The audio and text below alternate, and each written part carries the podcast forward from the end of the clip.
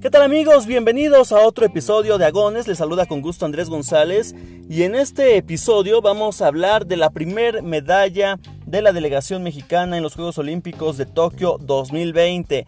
La primera medalla y la más rápida en la historia de una delegación mexicana, tan solo o en menos de 24 horas hubo bronce en tiro con arco dentro del equipo mixto. Y por eso vamos a enlazar vía telefónica con Bruno Martínez, arquero mexiquense, quien también forma parte de la selección mexicana y por supuesto medallista en la última edición o en la primera edición de los Juegos Nacionales. Bruno, gracias por tomar la llamada, ¿cómo andas? Muy bien, muchas gracias. Muy feliz. Oye, qué, qué alegría, ¿no? Qué buena faceta, lo platicabas muy bien. Decías no descarten al equipo mixto, se vieron bien en la clasificación y de esa manera se dio. Qué mala suerte que tocó en semifinales Corea, ¿no? semifinales dieron su partido más fuerte porque si tú te fijas en los resultados, los mexicanos venían tirando mejor que los coreanos. Pero pues eso es lo que se espera siempre de Corea. Contra el equipo más fuerte ellos sacan a relucir por qué son los mejores o por qué eh, se les tiene considerado como los mejores. Y la verdad es que hicieron un muy buen partido, pero los mexicanos no se quedaron atrás. La verdad es que fue el equipo que les dio más batalla por mucho y la verdad la participación fue increíble y hicieron historia. Sí, hombre. La primera medalla en, en, equipos mixtos. Bueno, es el primer evento en equipos mixtos que se hace en Olímpicos y regresar a México con una medalla de bronce es algo histórico, la verdad. Justo eso iba, es la primera edición que se presenta esta prueba, muy bien responden. Y fue muy cierto también lo que apuntabas del abuelo. O sea, cuando a lo mejor más puede verse vulnerable, reacciona muy bien con la flecha, la presión y todo. Cuando suma dos puntos y también se complica el panorama, termina reaccionando ante un, combinado también turco que buscó defenderse, pero excepcional el papel de los mexicanos por la medalla de bronce, se la ganaron merecidamente. ¿Y qué podemos esperar de ellos ya en, las siguientes pruebas? Eh, vendrá en puerta el equipo femenil, ¿no? Bueno, el equipo femenil es a lo que todos estamos apuntando, ¿no? O sea, la de mixto, yo te dije que yo esperaba medalla, pero probablemente no todos lo pensaban así. Eh, nos sorprendieron gratamente y bueno, el equipo femenil es pues ahora sí que nuestro gallo, la carta fuerte que traemos. Eh, yo espero que den una gran actuación. En esta, como estamos clasificados en segundo, bueno, como están clasificadas en segundo, no nos toca Corea en la llave, entonces esto es una gran ventaja. Y si todo sale bien, nos tocará enfrentar a Corea en la final por oro. Entonces, mínimo, mínimo, esperamos plata. ¿no? Yo creo que sí. Y, y en el individual también puede impulsar este resultado, ¿no? Ale venía muy bien. En el individual las niñas son fuertísimas. Ana Paula Vázquez no la descarten porque aunque clasificó en los lugares de abajo, ella es muy muy buena en ronda. Ha tenido resultados muy buenos en las Copas del Mundo que venían atrás. Eh, es medallista de plata en, en el Mundial Juvenil de 2019 en España entonces estén atentos porque son un equipo muy fuerte.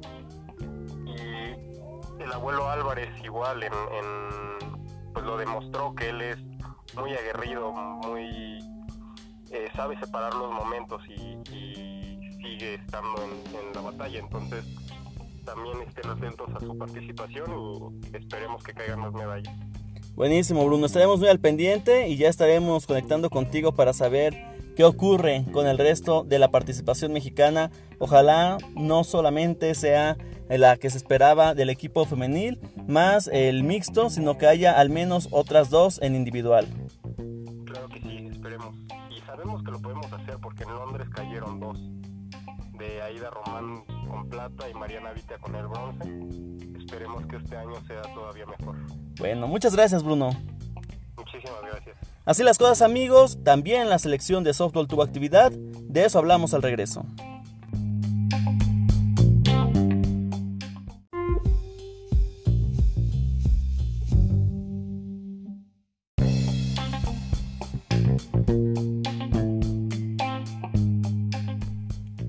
Amigos, y ayer la selección mexicana de softball tuvo su tercer compromiso en territorio olímpico. Jugaron ante Estados Unidos y la realidad es que no fue lo que se esperaba.